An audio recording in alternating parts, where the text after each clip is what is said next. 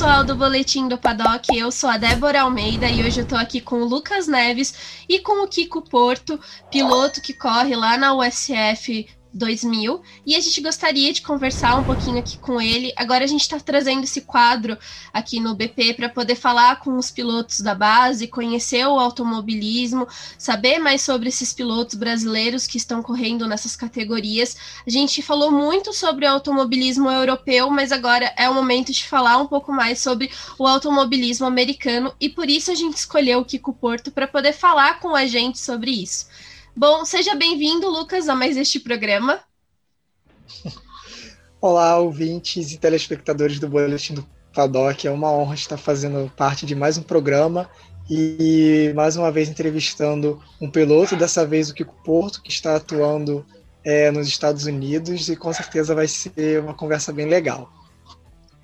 E agora eu vou trazer aqui o Kiko Porto. Ele já correu de kart, é, foi piloto na F4 americana, agora está na USF 2000, que é o Road to Indy, né? Que é o caminho para poder ir para a Indy. E seja bem-vindo, Kiko. Fale um pouquinho aí para gente da sua trajetória no automobilismo, como foi é, que o automobilismo chegou até você. Fala, gente. Primeiro é um prazerzão estar aqui com vocês. É, o automobilismo iniciou na minha vida quando eu tinha 8 anos de idade. Comecei no kart, sou pernambucano, é, então comecei correndo aqui em Recife. É, e depois, com 10 anos, já comecei a correr em São Paulo e só foi um, uma carreira que só foi aumentando. A gente conseguiu ir para fora do país e foi quando, em 2018, eu dei o passo para os carros de Fórmula. Muito bacana, Kiko. Acho que é muito legal isso, né? A gente vê a evolução que você vai tendo no automobilismo. E por que que você escolheu ir para o automobilismo americano depois do kart, por ter passado as fases do kart aqui no Brasil? É... Eu fiz minha carreira inteira de kart praticamente no Brasil. Em 2016 eu consegui ser campeão brasileiro. Depois o próximo step foi correr na Europa, consegui ganhar uma etapa do Academy Trophy. É... Mas nosso plano inicial seria de 2018 fazer no kart. Foi quando houve uma mudança no regulamento da SICFIA, que eu teria que subir obrigatoriamente para a categoria senior, que seria a OK principal.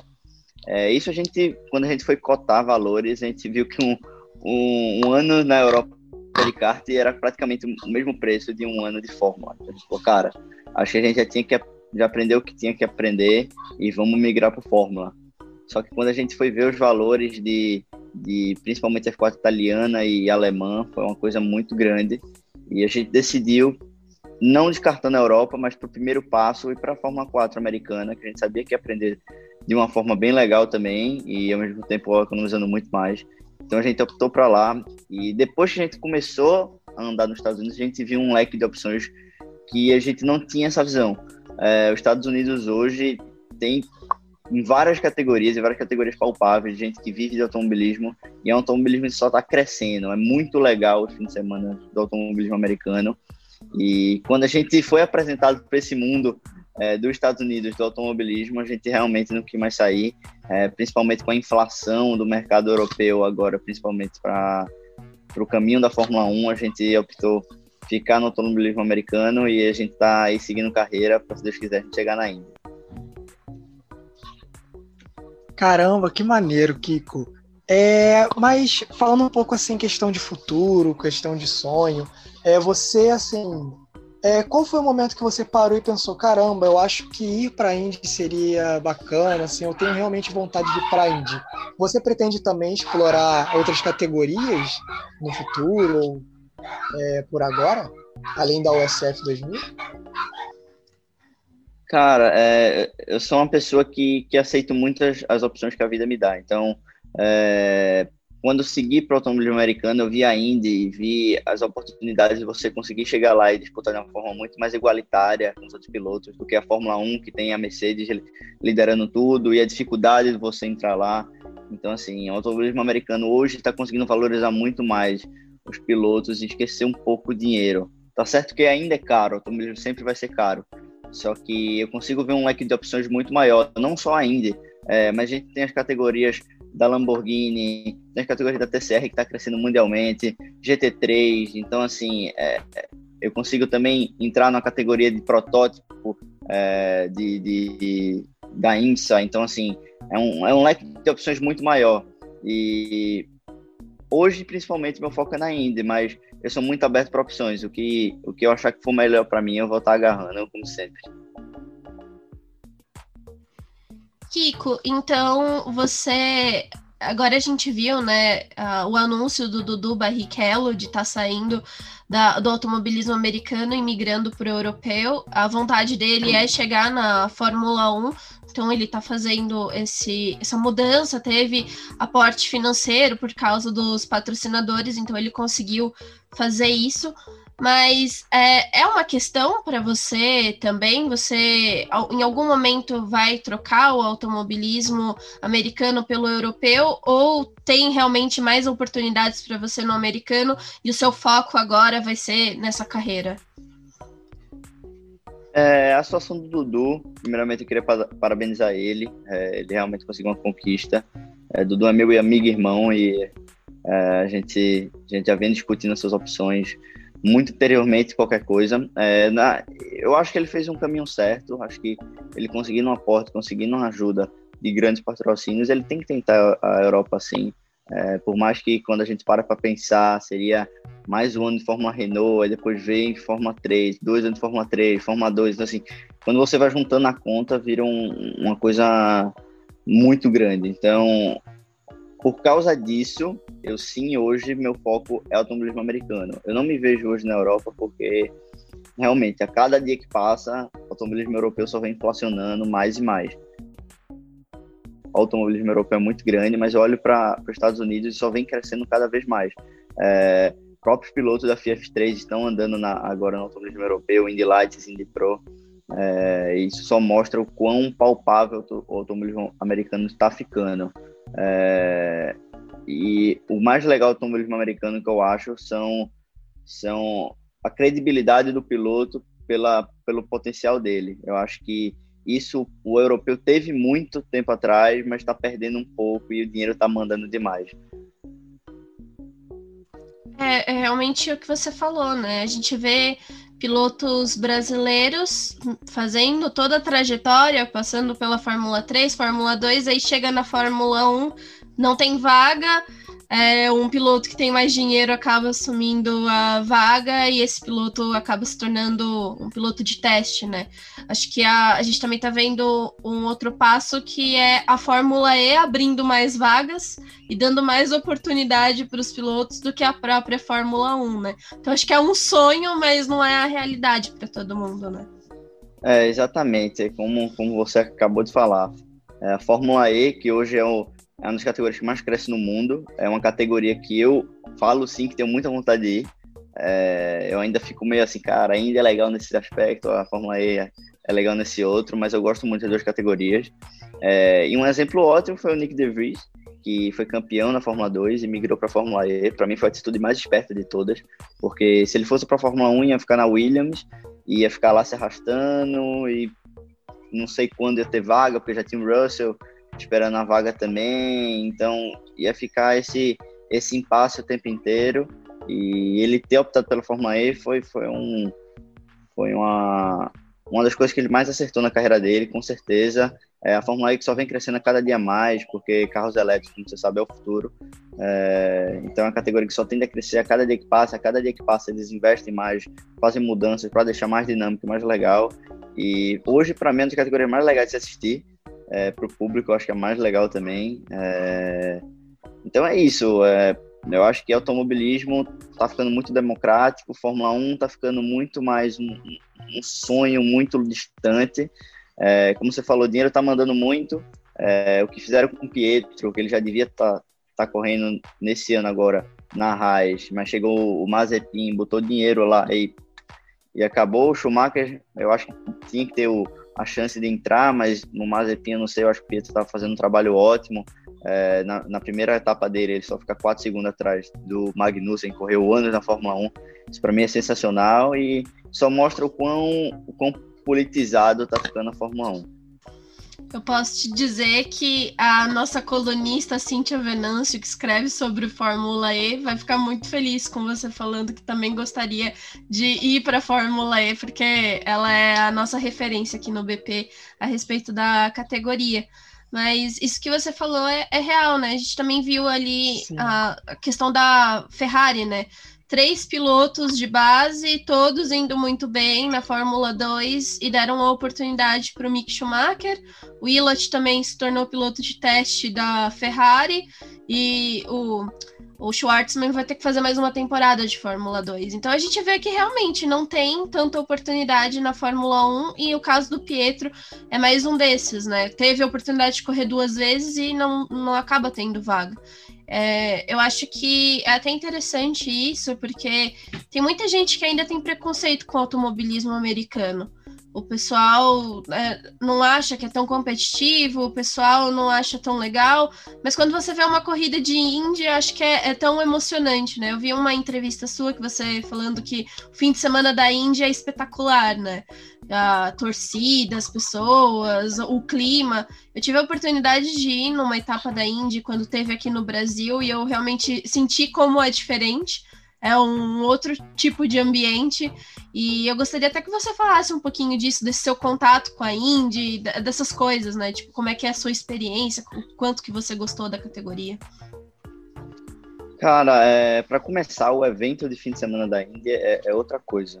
É, Fórmula 1, você tem aquele glamour todo por ser, por ser a Fórmula 1, mas você fica sempre muito distante dos pilotos, dos carros. Na Indy, não Ainda tem a sessão de autógrafo, um monte de gente, piloto tudo tirando foto, assim, ele, a gente consegue ficar muito mais perto daquelas pessoas que a gente gosta tanto.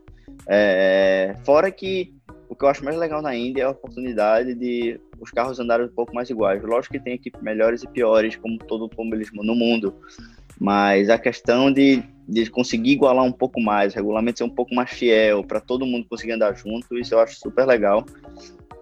É de uma forma geral. É, e automobilismo americano, desde a categoria de base, a gente é tratado como se fosse um piloto de Fórmula 1, assim. A gente, desde muito novo, o pessoal é, gosta tanto das nossas corridas, porque vê que a, a gente está crescendo, aprendendo, isso, isso é muito legal. É, desde a primeira vez que eu, que eu fui para os Estados Unidos, eu, eu senti essa, essa vibe diferente da Europa. Isso é uma coisa que me encantou bastante.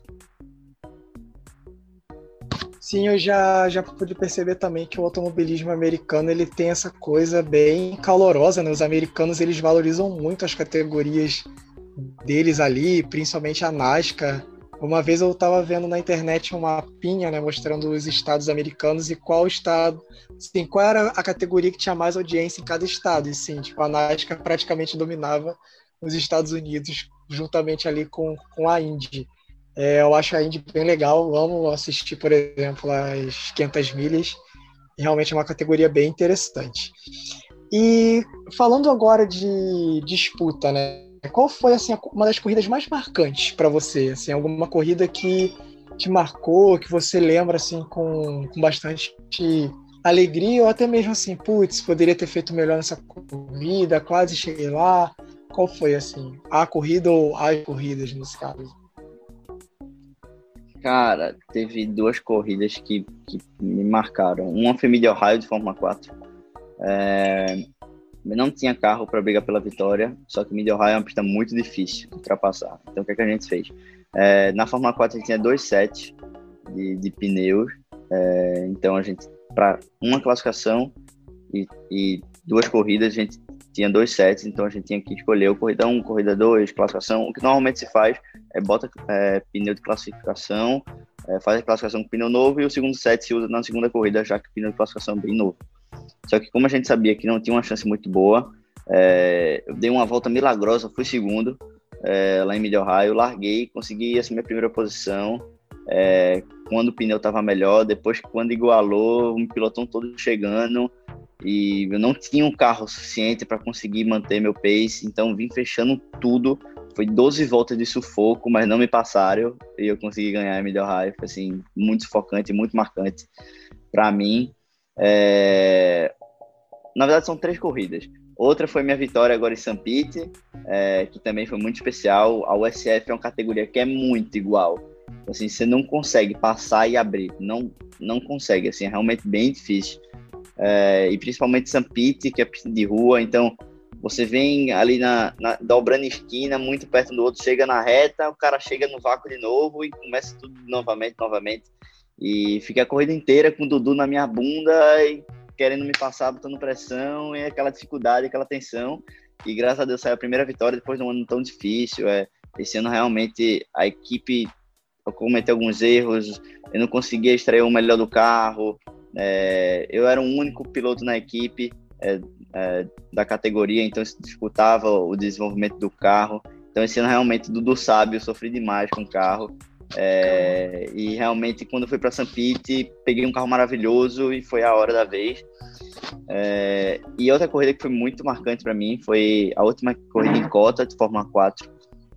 É, eu estava disputando vice, a vice-liderança, só que foram duas corridas. Na primeira corrida, eu vim em segundo, e um cara de quinto tentou passar na reta, o quarto, o terceiro, travou roda, me acertou lá em segundo.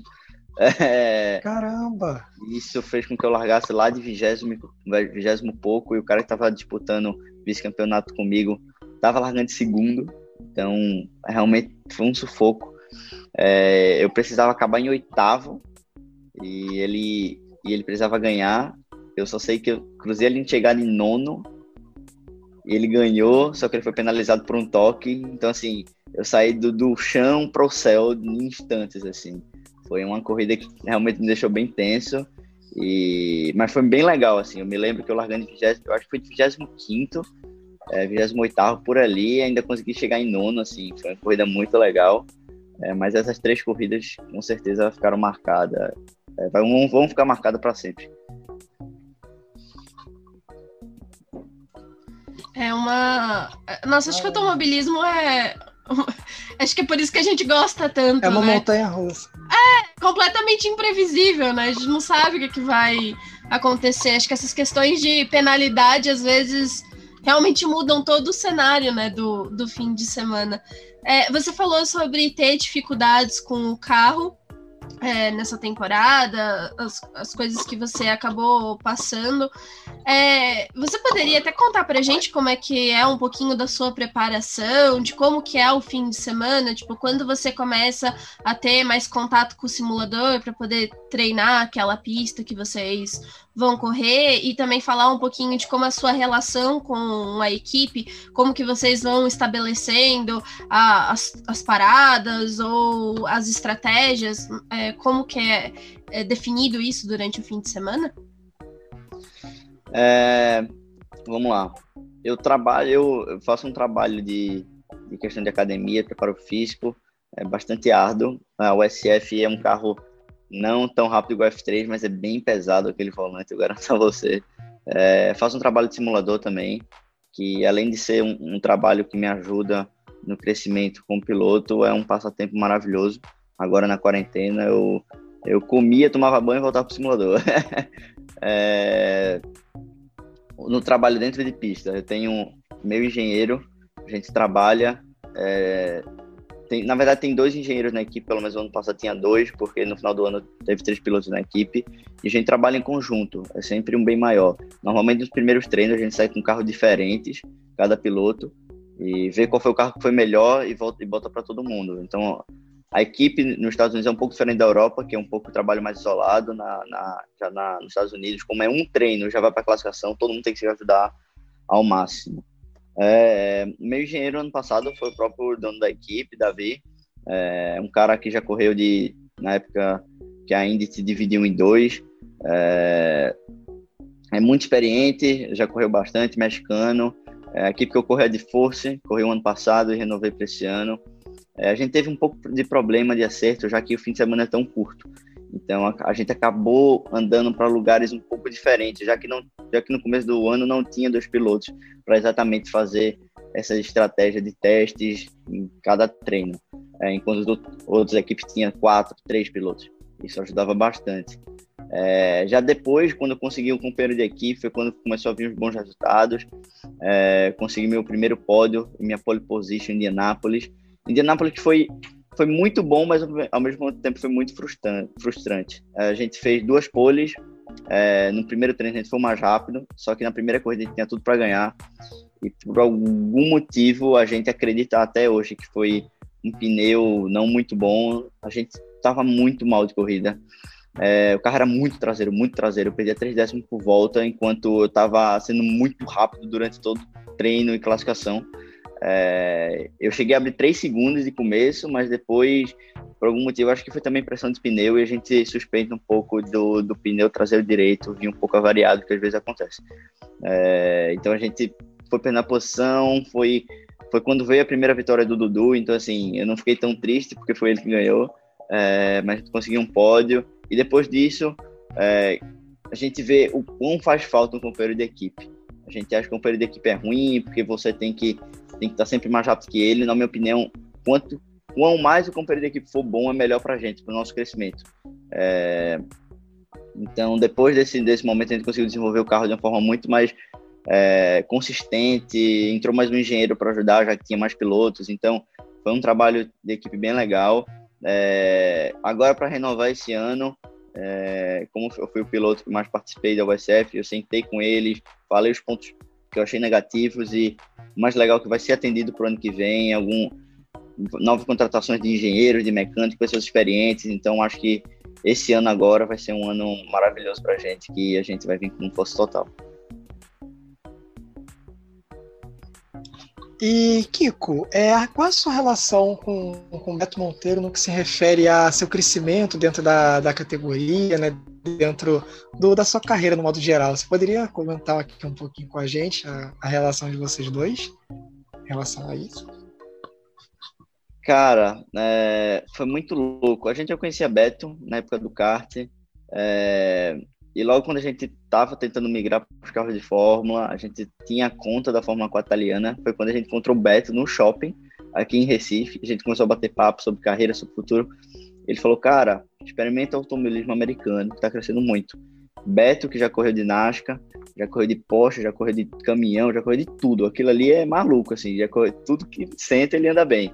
É, então, é um cara que tem muita experiência para me passar. É, e ele levou a gente, primeiramente, para tirar a carteira. Me lembro num Fórmula do Lucas Oil, que é como se fosse um Fórmula V, mais, com mais tecnologia. É, tirei a carteira, depois de lá a gente foi testar e testou de Fórmula 4 e saiu testando nos Estados Unidos. É, e foi quando a gente se encontrou e viu essa oportunidade, a oportunidade do automobilismo americano. Beto, que já correu de, é, de Fórmula 3000, Fórmula 3 lá na Itália, é um cara que tem muita, muita experiência.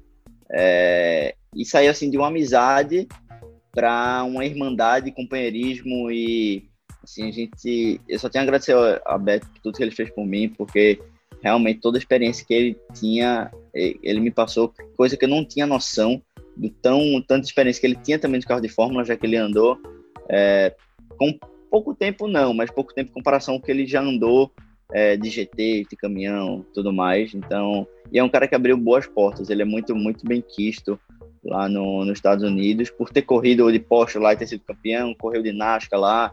Então, assim, é um cara que está me agregando muito e um cara que realmente foi, foi uma grande sorte eu ter, ter conhecido, porque está me ajudando bastante. Poxa, imagina encontrar essa, essas pessoas né, ao longo da vida que nos apoiam, que nos ajudam, é muito maneiro, cara. E em relação às suas dificuldades, qual foi a maior, assim, que você já, já enfrentou até aqui, para poder chegar onde você está? Cara, hum, no kart a gente sempre enfrenta bastante dificuldade, só que graças a Deus eu consegui sair do kart com uma carreira muito positiva, conquistando bastante, bastante coisa. É, mas eu acho que o ano mais difícil foi esse que passou, principalmente por causa da pandemia. E outro fator que mexeu muito comigo foi que eu saí de um ano de várias vitórias, vários pódios na Fórmula 4, fui para o USF com expectativa a, a mil. Teve a pandemia, quando eu voltei, eu peguei uma situação meio difícil. Acabei de mudar de categoria, é, eu sabia que o carro não estava me atendendo, mas aí já veio um pouco da parte psicológica. Será que é só o carro? Será que não sou eu que estou meio que não dando tudo que é para ser? É, isso começa a a mexer na sua cabeça, porque a gente, como você sabe, piloto se cobra extremamente. É, isso começou a mexer comigo um pouco. É, foi quando veio em Indianápolis, cheguei lá no primeiro treino, fui mais rápido, meti duas poles, falei, opa, peraí, eu acho que eu, que eu sei andar de carro. é, isso foi me fortalecendo aos poucos. Quando chegou em St. Pete também, é, que eu consegui sair com a primeira vitória, isso, isso tirou um, um, peso que eu vinha carregando durante todo o ano.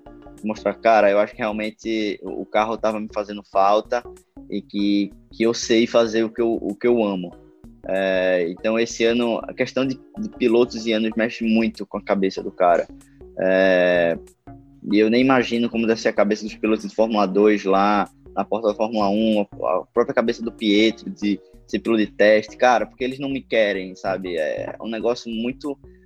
Você tem que ser muito forte. E isso é um aprendizado constante, dia a dia, que você vai, você vai fortalecendo.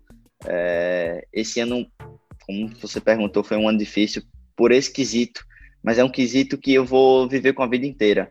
É, automobilismo é como a gente fala, é motorsport, é carro, então tem muita coisa que a gente depende dele também. É, por isso que isso torna mais difícil. É, mas foi um ano que a gente acabou, eu diria que foi um ano de superação, que a gente acabou reinando com vitória e sabendo que a gente pode fazer e que a gente consegue. É, então, esse ano, agora 2021, com certeza vai ser um ano de grandes conquistas e eu estou muito confiante você falando sobre isso, acho que acaba até sendo muito emocional, né? Porque a gente sabe o quanto que é difícil e o quanto que o piloto se cobra.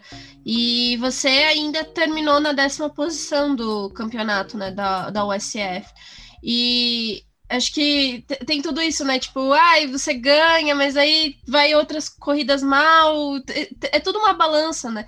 Mas tem o outro lado que os carros são muito equilibrados. Então, aquela questão que você falou do pneu, você tem um pneu com um problema, tipo, não é um problema do piloto, né? É um problema do equipamento que foi entregue para você.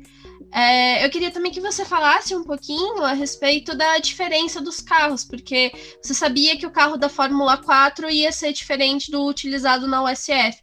Até você tinha falado numa entrevista que você via ele como um carro muito mais rápido, que tinha outras dificuldades diferentes desse da F4.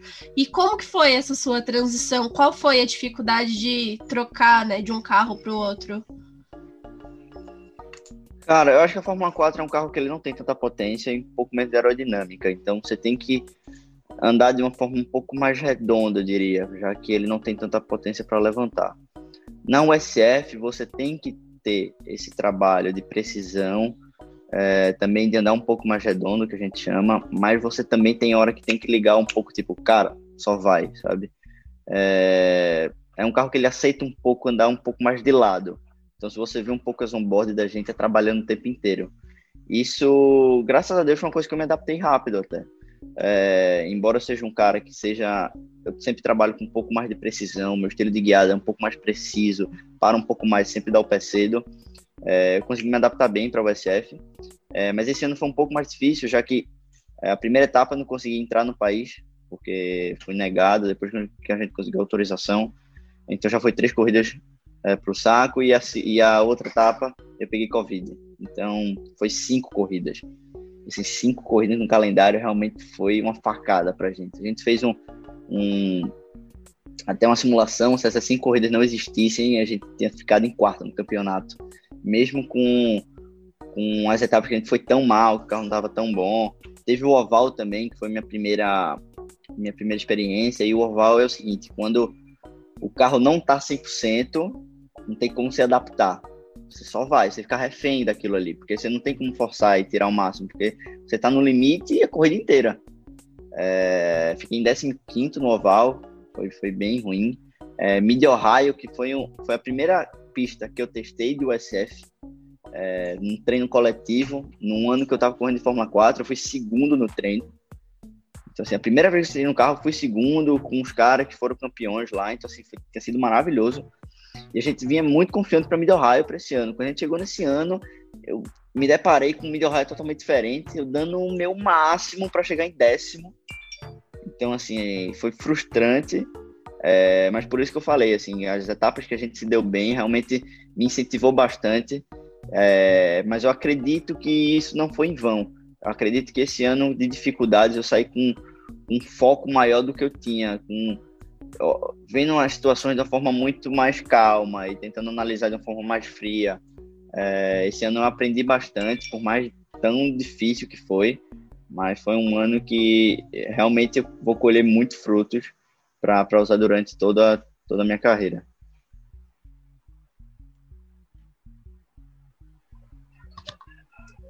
Caramba, realmente o ano passado, né, eu e a Débora, a gente chegou a conversar com outros pilotos e realmente essa questão da pandemia, né, essa questão do Covid foi um fator determinante para muita gente.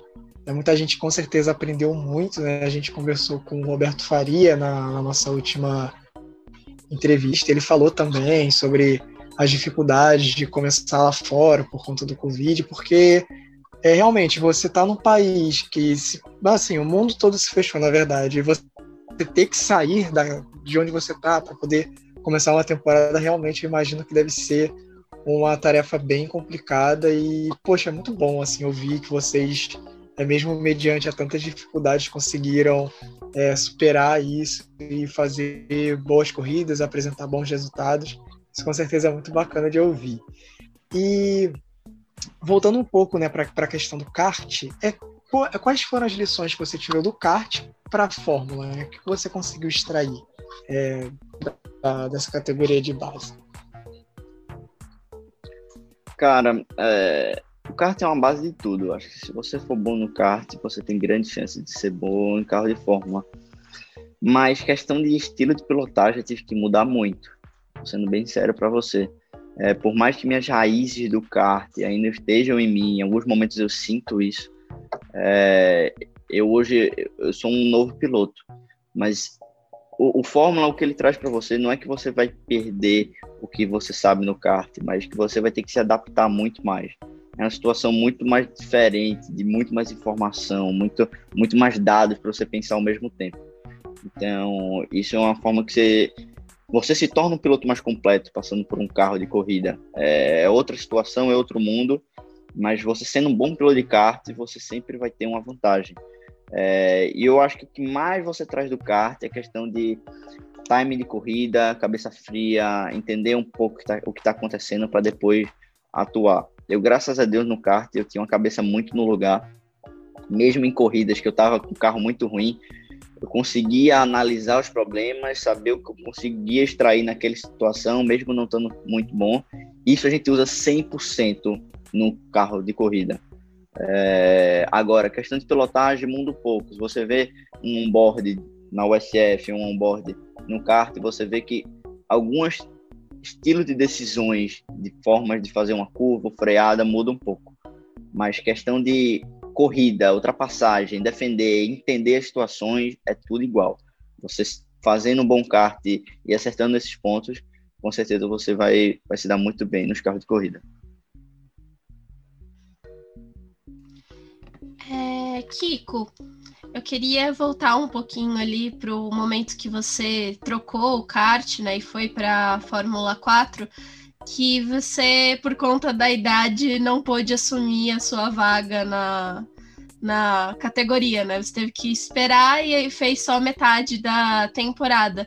E como você estava se preparando para poder assumir essa vaga da Fórmula 4? Como é que foi esse período antes de você chegar até lá? Então, a gente ficou até surpreendido porque você podia entrar com a idade, só que depois teve um piloto lá que entrou muito cedo, fez umas besteiras e bloquearam. E bloquearam quando a gente tinha tomado a decisão já de correr. Então foi, cara, mexeu com a gente, mas foi quando a gente descobriu Fórmula 4 mexicana. Pra gente não ficar parado, foi a melhor coisa do mundo. Minha primeira corrida de Fórmula, já fui para lá, fiz duas etapas, assim, foi, foi ótimo. É, correr lá no México também é um pessoal muito vibrante, muito quente, bem estilo brasileiro assim. É, foi bem legal, aprendi bastante, consegui pódios lá. É, na minha primeira corrida, estava disputando pela primeira posição quando houve uma quebra, então assim me trouxe uma confiança muito boa e, e realmente me preparou de uma forma bem legal para o automobilismo americano. Quando eu comecei em 2018, no meio do ano, foi quando eu migrei para o automobilismo americano, quando, quando eu fiz 15 anos. É, e, assim, e, aí sim começou. Primeiro estava em Pittsburgh, depois em New Jersey, depois em Austin. Aprendi muito. É, fiz meu melhor resultado ter sido um oitavo. É, e depois disso, para a pré-temporada, a gente treinou muito, focou muito. E eu vi minha evolução a cada dia. E a gente depois, primeira etapa 2019, foi para a Roda Atlanta, com uma vitória e dois segundos lugares. Então, assim, foi realmente muito bom, a gente focou bastante. No meio do, da temporada de Fórmula 4, a gente teve muitos problemas. Teve quebra, teve batida, é, algumas batidas muito toscas, assim, vinha freando, vinha um pessoal de trás e me enchia. Na Fórmula 4 tem esse defeito. Pessoal muito novo e as besteiras acontecem muito. E esses pequenos detalhes ali aqui foi tirando minha chance de título. É, isso realmente foi, foi difícil de aceitar, porque a gente sabia a velocidade que a gente tinha, e sempre quando a gente estava numa etapa boa, que tinha bons carros, a gente ia lá, ganhava, brigava por pódio. É, mas foi um ano que fugiu por pouco da gente. É, já na USF, a gente migrou e fez a mesma coisa que, que funcionou na Fórmula 4. Treinou muito, mas uma coisa que dificulta um pouco a gente. Tipo, pra gente a gente treinou muito, mas quando eu paro pra pensar, a gente fez seis dias de treino. Quando os caras lá passam o mês inteiro treinando. Isso realmente é difícil pra gente. Quando a gente vai transferir o real pro dólar, cara, é, é um impasse que a gente tem grande, mas a gente não desiste, vai fundo. Se é isso que a gente tem, a gente tem que tentar de todas as formas. Eu acho que, que realmente, assim, se é uma coisa que você tem vontade de fazer, você tem que dar o seu melhor e, e, mostrar, né? Isso que você falou de ser uma categoria de base, que o pessoal é muito novinho, é, acho que tá te, tem muita gente tentando mostrar o seu melhor, acho que a maioria, mas ainda tem esse pessoal que acaba prejudicando os outros, né? Se se envolver em batidas, em outros é, incidentes, né? Acaba tirando realmente pontos importantes, né? E às vezes até a visibilidade, né? Porque geralmente quem tá acabando mais à frente, já tá tendo resultados melhores, acaba tendo uma visibilidade melhor, né? Outras oportunidades. É, exatamente. É, mas também tem a questão muito emocional. Quando você sai no Fórmula, tá todo mundo querendo dar mil por cento e quando é mais novo não consegue administrar muito bem isso na cabeça e fica aquela confusão. O cara olha pro retrovisor, olha pro outro, e quando vê o cara freio na frente bum, aí, sabe? Isso é, um, isso é um pouco de falta de maturidade que é natural. É, eu passei por isso, eu passei por essa fase e só o tempo experiência e horas no carro que, que vai dando essa maturidade para você, coisa que no kart era um pouco mais aceitável. Você dava um totozinho no kart, o cara balançava um pouquinho, tava tudo certo já no Fórmula tocou, quebrou e game over, sabe? É, então é uma maturidade que você vai tendo com o tempo, mas que é uma coisa natural de se acontecer com todo mundo. É, Kiko, você comentou que lá na USF você é o único piloto da sua equipe e você também falando agora puxando um pouquinho seu gancho de maturidade, como é que foi essa questão assim ao longo do tempo? Você começar a lidar com toda a equipe, fazer, é, sugerir acertos para o carro? Como é que você lida, assim, no, digamos assim, no backstage lá com, com o pessoal, sendo o único piloto deles? Como é que isso funciona um pouquinho na prática? Assim, como é que a, essa questão da maturidade né, ao longo do tempo foi te ajudando? Cara, é, na Fórmula 4 eu tinha outro companheiro muito bom, que é o Guilherme Peixoto, brasileiro, amigo, irmão meu, e ele era muito rápido. Então, você ter duas cabeças pensando de lá de dentro é outra coisa. E na USF eu fiquei com uma situação muito difícil. Por mais que, cara, foi meu primeiro ano na categoria. Tô conhecendo o carro, tô conhecendo de acerto ainda do carro. Teve situações que eu falei, cara, eu tenho que faz, mandar fazer alguma coisa. Então, por mais que eu não tivesse 100% de certeza, cara, faz isso. E bora, sabe? Eu tive muito que dar minha cara tapa, mesmo metade de ano de experiência só no carro, até menos, a gente treinou muito pouco e veio a pandemia. É, então, realmente as situações mexeram um pouco com a gente. Você não ter um companheiro, eu não sabia o tão difícil que era. É, mas graças a Deus, esse ano, é, 2021, vou ter mais três companheiros, então vai ser quatro carros na equipe. Então isso foi maravilhoso para mim. Quando eu escutei isso, eu fiquei no céu, porque eu sei o quão isso é, é importante, principalmente em categoria de base, já que é um treino só e acabou. Então, vai, a gente vai conseguir fazer essa estratégia de testar coisa diferente em cada carro, a gente vai conseguir extrair a opinião de piloto, cada piloto tem seu coach, tem seu engenheiro, então vai ser uma equipe inteira pensando. Então, isso vai, vai com certeza ser uma coisa ótima para a gente, que, que é uma coisa tão importante que precisa ter e a gente não estava tendo no ano passado. Você falou muito, né, durante essa entrevista dos seus amigos brasileiros que já correram. A gente sabe que categorias americanas também acabam atraindo muito os pilotos brasileiros. Você pode falar um pouquinho da relação? Quais são os, os, os pilotos que são mais chegados a você? Como é que é essa troca de experiência de vocês? Ou que vocês acabam conversando com relação à corrida? Sim, e rapidinho, é. só para abrir um parênteses, é, ano, pa... ano passado, não, perdão, 2019, o Guilherme Peixoto foi entrevistado aqui pelo BP também, só que não em podcast, matéria escrita, então quando você comentou dele, lembrei bastante dessa entrevista também. O Guilherme realmente é uma pessoa muito bacana. É isso mesmo, só queria lembrar desse fato. É, o Gui é um cara que eu conheci desde a época do kart, a gente corria desde 2015 lá na Granja Viana. É, e poder trabalhar com ele em 2019 foi muito bom. O Gui é muito rápido. É, sou muito amigo dele desde sempre. Aí já falando de outros brasileiros, Dudu. Dudu hoje é meu irmão, assim, muito, muito meu irmão. É, a gente já era muito amigo e a nossa convivência de estar tá lá sempre junto, saindo para jantar junto, conversando sobre a categoria desse ano, só fez a gente ser mais amigo ainda e ainda. Dudu, hoje eu posso falar que é meu melhor amigo, é um cara nota mil, tem tudo para brilhar, tem talento, é, ele acredita muito e é um cara que eu estou torcendo 100% para ele. É, Caio Collet, cara que eu conheci desde a época do kart, admiro muito. É, Gianluca também, um cara nota mil, que tem muito talento para ir também. Fiquei muito frustrado, porque ele foi campeão da Fórmula Regional e o Arthur Leclerc pegou a vaga dele na Fórmula 3. Então, assim, isso mostra o quanto a politicagem dele tá mandando. É, o cara foi campeão, ele tem que ir, cara. Ele, ele foi o melhor. Então, por que o cara que ficou atrás dele merece mais que ele, sabe?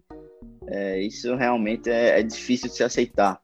É, conheço o Enzo também, o Enzo é o cara nota mil, é, mas tem um pouco menos de contato. É, já o Drogovic eu não conheço pessoalmente, nunca bati um papo com ele, mas é um cara que eu acompanho toda a carreira dele e admiro bastante por tudo que ele conseguiu fazer. Eu me lembro na, na época da Fórmula 3 britânica, ele realmente dominou tudo.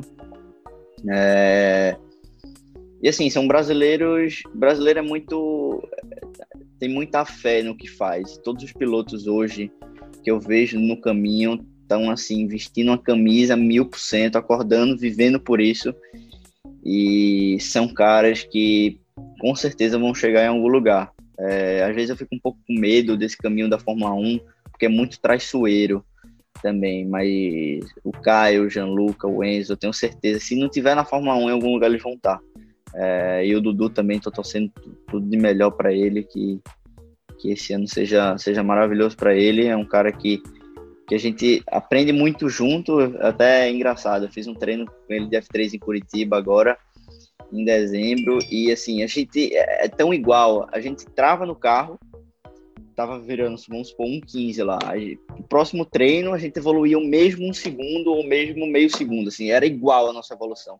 Nosso grau de step era igual, e a gente ficava rindo, porra, porque tu não larga do meu pé, velho. Tô aqui dando meu máximo e tu fica virando igual a mim. Tipo, é, isso é muito engraçado. Mas isso é uma coisa que, que eu acho que o dia a dia leva. Eu e o Dudu tá todo dia se falando no, no computador, no simulador. Então, assim, tudo que eu aprendo, ele aprende também. Então, assim, pra gente ver muito louco como o dia a dia interfere no, numa vida de um piloto.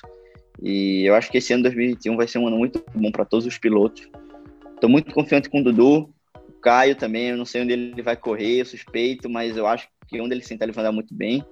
O Gianluca também está meio indefinido, mas com certeza vai ser muito rápido. O Igor Fraga, agora mudando de equipe, também vai ser muito rápido. Então, 2021 com certeza vai ser um ano não só bom para os pilotos, mas para o mundo todo, vacina saindo aí. Então, a gente vai conseguir voltar um pouco mais ao normal e vai ser um ano de com certeza muita festa para todo mundo. Kiko, você acha que essas amizades que você tem né, com, com esses pilotos, é, a sua relação com o Dudu, isso facilita é, tá longe de. É, não de casa, né? Mas assim, tá em um país diferente, tá morando em outro lugar, você acaba passando muito tempo com as pessoas que estão envolvidas com o automobilismo, né? Isso acaba facilitando para você de alguma forma? Com certeza, facilita bastante. É, o mundo do automobilismo virtual trouxe muitos amigos de volta, porque muita gente mora na Europa, Estados Unidos, e isso conseguiu conectar a gente de uma forma muito legal. É, é, o Dudu ele mora sozinho em Orlando, então isso ajuda muito a nossa conexão com ele. É, por mais que ele esteja tão longe de mim, uh, eu estou tão próximo dele ao mesmo tempo, sabe? Em questão de diálogo, em questão de pensamento, a gente está sempre discutindo algumas situações, bolando planos, falando de tudo.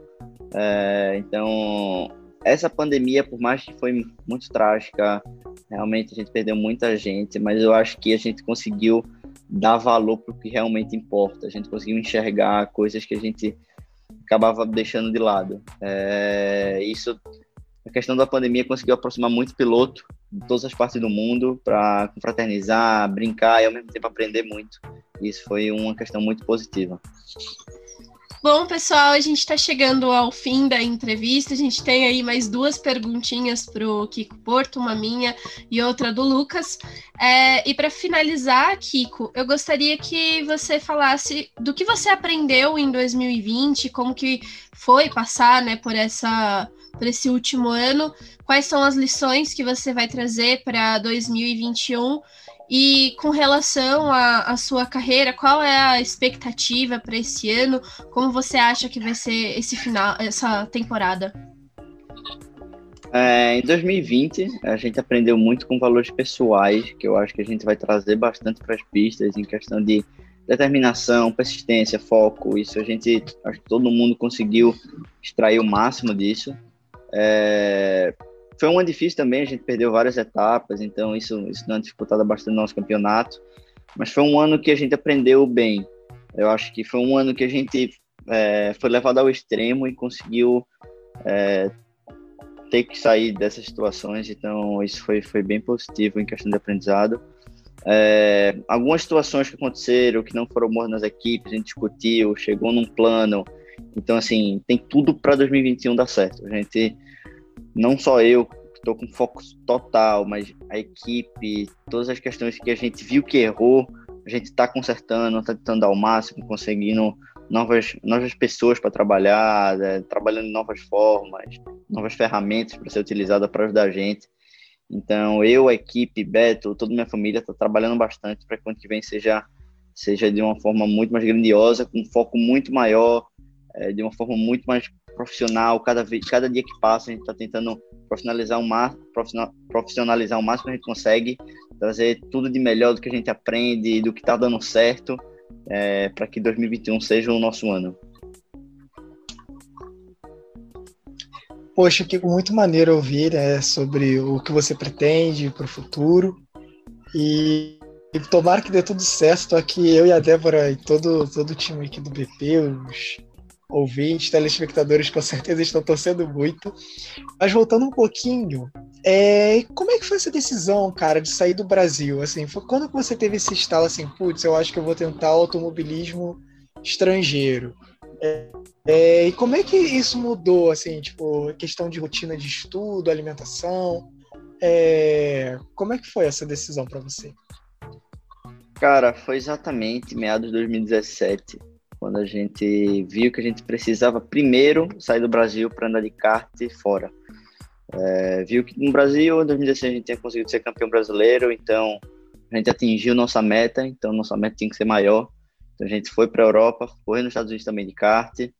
É, foi quando a gente conseguiu ótimos resultados lá nos Estados Unidos. Eu fiz pole position, é, caiu minha corrente na final, mas assim a gente estava bem, bem rápido lá no Florida Winter Tour foi para os Estados Unidos, conseguiu vitória no, no Academy Trophy lá na Finlândia. É, e foi quando a gente falou, cara, eu acho que já está na hora de, de, de, experimentar um próximo passo. Foi quando a gente foi cotar valores. A primeira coisa que a gente pensou foi Fórmula, é uma paixão minha desde de novo. É, foi cotar os valores de Europa e Estados é, e automobilismo americano e viu que realmente no, nos Estados Unidos era melhor. E foi quando a gente também conheceu o Beto. Assim, a gente já conhecia, mas foi quando a gente realmente se conectou melhor. É, e ele mostrou o quão o automobilismo americano é, é, é bom. É, uma pessoa que a gente consegue citar facilmente aqui é o Felipe Nasser, que hoje corre no, no, no IMSA. E assim, o cara foi, foi piloto de Fórmula 1, porque ele teria muitas condições de estar na Europa, mas preferiu o automobilismo americano. É, então, o automobilismo que, a cada dia que passa está crescendo. É, a gente vê é, vários pilotos migrando para o automobilismo americano e isso é um, um ganho que a gente está tendo, é, não só de não só uma mudança de cultura, já que a Europa tá tão segmentada, é, mas também um, uma mudança de, de profissionalismo e ver que realmente a gente pode fazer em outros lugares de uma forma melhor. É, então, que, é, que Deus tenha preparado tudo melhor para a gente em 2021, que a gente vai com tudo para conseguir mais um step na nossa vida e assim seguir carreira para frente. Poxa, com certeza a gente está torcendo muito, cara, de verdade. Obrigado, obrigado é... a todo mundo a gente fica na torcida porque é, é, muito legal a gente conversar com os pilotos da base e, e ver é, vocês traçando esse caminho, tendo um objetivo, aonde vocês querem chegar, e é muito legal ter a oportunidade de acompanhar isso de perto e conhecer mais. Acho que a entrevista aqui hoje foi muito legal, assim, eu fiquei emocionada em várias partes, momentos que você falou sobre a sua relação com os pilotos, quando você falou das dificuldades que o automobilismo tem, acho que isso é algo que a gente escuta muito falar, mas é, ver o piloto realmente falando quem passou por isso, né, quem tá passando por isso, é, é algo completamente diferente, é impossível a gente não ficar tocado com o que você disse aqui hoje é, realmente a gente vê que automobilismo não é só aquilo que a gente vê na televisão, né? Eu tinha muita impressão também. Mas é uma questão de, de aprendizado diário, de foco diário. É, como o Lucas perguntou, eu tive que deixar muito de sair pro, com os amigos para me preparar, para dormir cedo, no dia ter corrida, fazendo dieta, é, quatro vezes por semana na academia. Então, assim, não é só sentar no carro e acelerar, é, um, é uma mudança e um planejamento de vida que é muito difícil você ver uma criança, porque eu, esse meu planejamento começou agora, começou quando eu tinha oito anos de idade, sabe?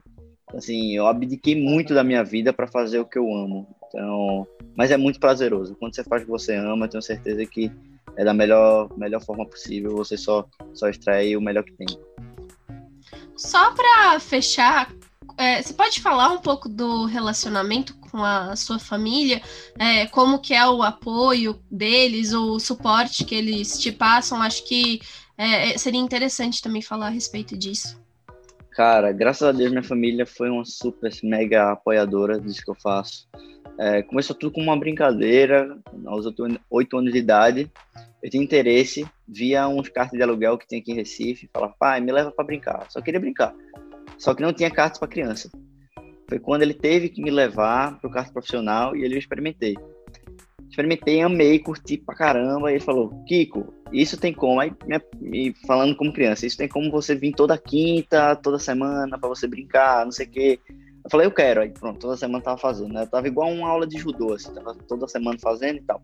É, e depois começou: Ó, tem campeonato X, Y, a gente tem que pensar nisso, naquilo. Aí foi quando foi tomando molde. E minha família foi se preparando com isso.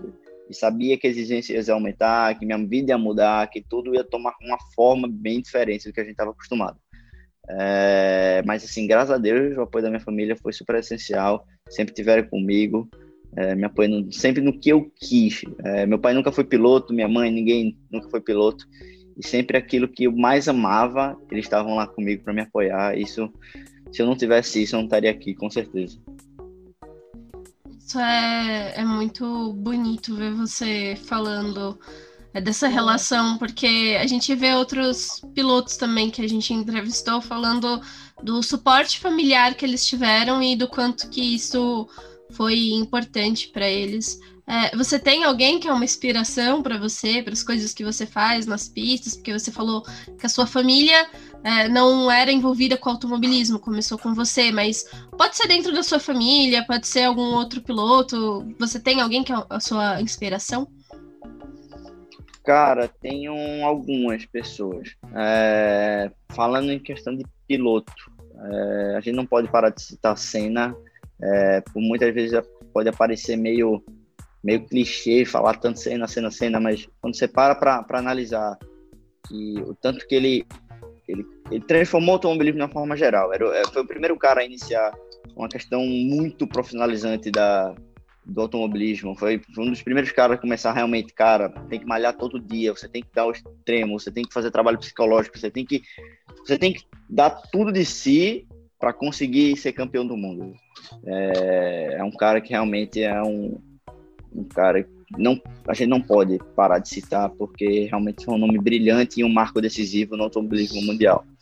É, outra inspiração, meu pai, com certeza. É, passou muito ensinamento de persistência e perseverança. Se você quer, você consegue. É, se agarre com tudo que você tem.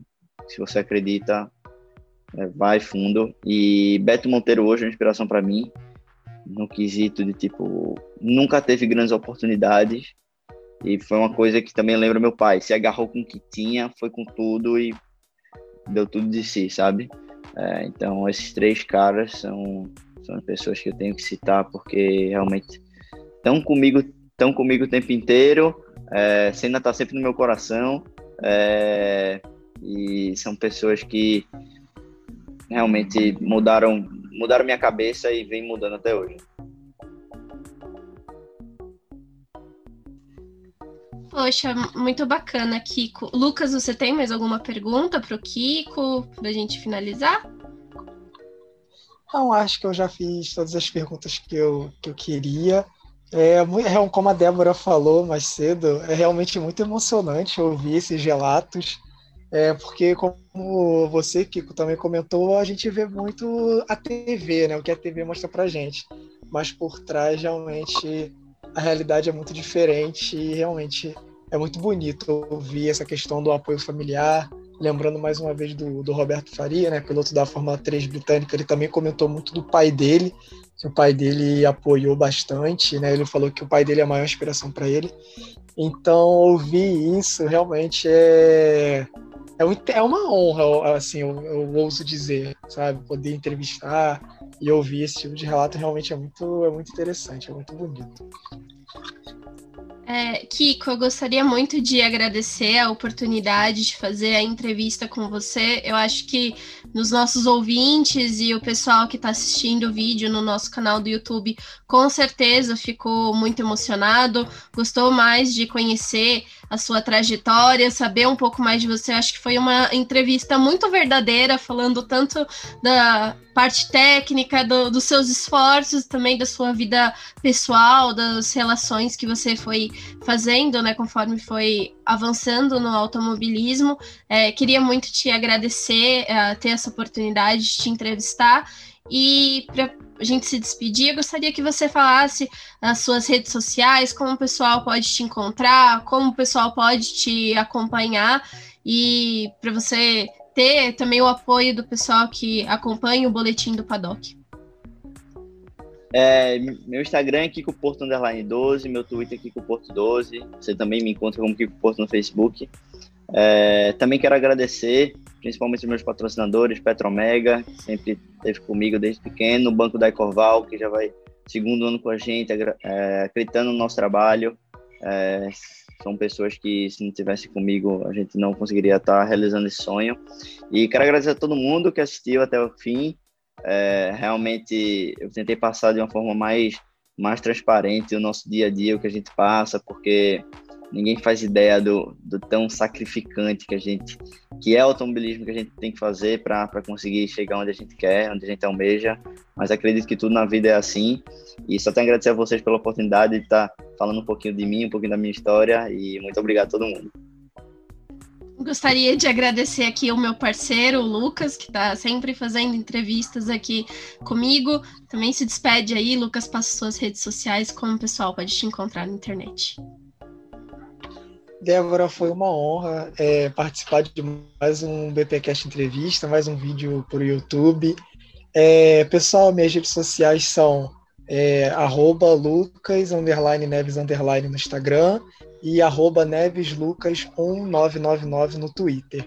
Kiko, brigadão mais uma vez também por ter topado participar dessa entrevista e é isso, pessoal. Até uma próxima. Espero estar em, em outras entrevistas aqui com vocês também. Pessoal que acompanha aqui o nosso projeto Boletim do Paddock, continuem acompanhando as nossas entrevistas. Vocês podem deixar a sugestão de pilotos que vocês querem que a gente entreviste por aqui, que vocês querem conhecer mais a história deles. Também considerem se tornar um apoiador do Boletim do Paddock e auxiliar a gente aqui no desenvolvimento do nosso trabalho. Se inscreve no canal porque é muito importante para a gente. Ativa o sininho esse ano. Vamos trazer mais entrevistas, mais conteúdo legal relacionado ao automobilismo. E muito obrigada a todos vocês que acompanharam a gente tanto no YouTube quanto no nosso podcast. E até a próxima!